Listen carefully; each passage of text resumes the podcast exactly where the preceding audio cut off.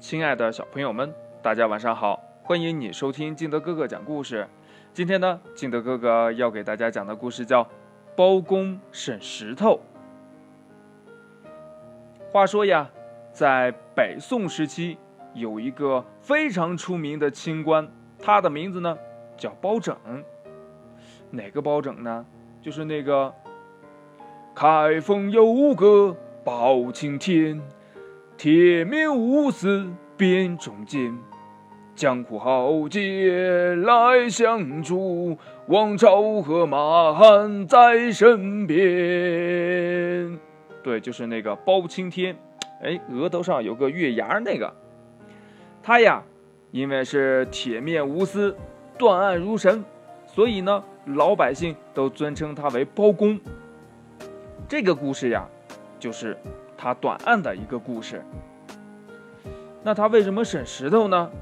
哎，话说呢，这有一天，在开封城里呀，有一对贫穷的母子，母亲呀卧病在床，只有依靠小男孩卖油条维持生活。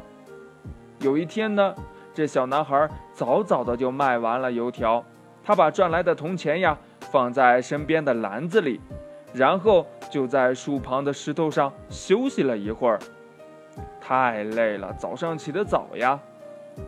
可是，等他醒来的时候，发现铜钱竟然全都不见了。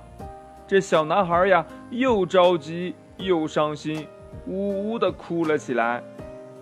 就在这个时候呢，包公呀，正好带着随从路过这里，看到了这小男孩在哭呀。于是呢，就问他是为什么要哭呀？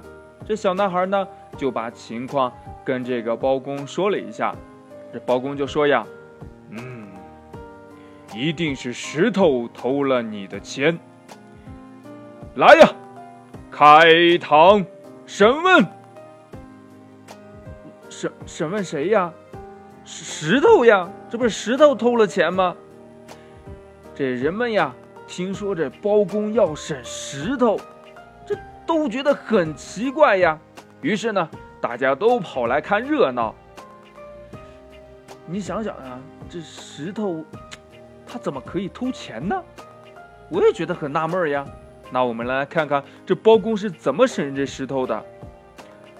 只见呢，包公对那块石头说：“大胆的石头，快说！”是不是你偷了小男孩的钱？赶快从实招来！这包公呀，连问了数遍，可石头一点回应也没有。那当然了，你见过哪块石头会说话呀？是不是啊？这时候呢，这包公呀，大怒地说：“嗯，好嚣张的石头！来人呐，打他四十大板！”这手下的人一听这包公这么一说呀，马上拿起板子，噼里啪啦、噼里啪啦的打起石头来。围观的人呢，这纷纷哈哈大笑起来，这是嘲笑这包公呀，原来是个糊涂蛋呢。这就是呀，石头怎么会说话呢？这不是太荒唐了吗？这包公听了，生气的说呀：“嗯，我在审问石头。”你们怎么能扰乱办案呢？你们这是扰乱公堂！现在呀，罚你们每个人一个铜钱。这包公呢，叫手下的人端来了一只木盆，而且呢，木盆里边倒满了水。看热闹的人呢，每一个人都往里边丢一个铜钱。这其中呀，有一个人刚把铜钱丢进盆里。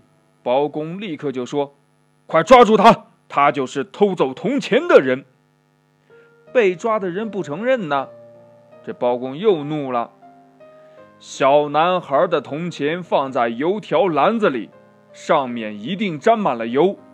其他人丢下铜钱时，水都很干净，可你一丢下水，水面上就浮起了油花。偷钱的不是你。”还会是谁呢？这小偷呀，哑口无言了，只好承认了自己的罪行，把所有的铜钱呢都还给了小男孩。周围的人呀，看到这里都竖起了大拇指，纷纷的称赞说呀：“包公真是名不虚传呐，什么案子也难不倒他。”故事讲完了，亲爱的小朋友们，那对于包公审案的故事，你还知道哪一些呢？如果你想了解更多的话，可以跟你的爸爸妈妈，还有你的好朋友、你的老师们去进行了解，相信他们一定知道很多很多关于包公的故事。好了，亲爱的小朋友们，今天我们的故事就到这里。喜欢听金德哥哥讲故事的，欢迎你下载喜马拉雅，关注金德哥哥。同样呢，你也可以添加我的个人微信号码幺三三三零五七八五六八来关注我故事的更新。亲爱的小朋友们，明天见，晚安。拜拜。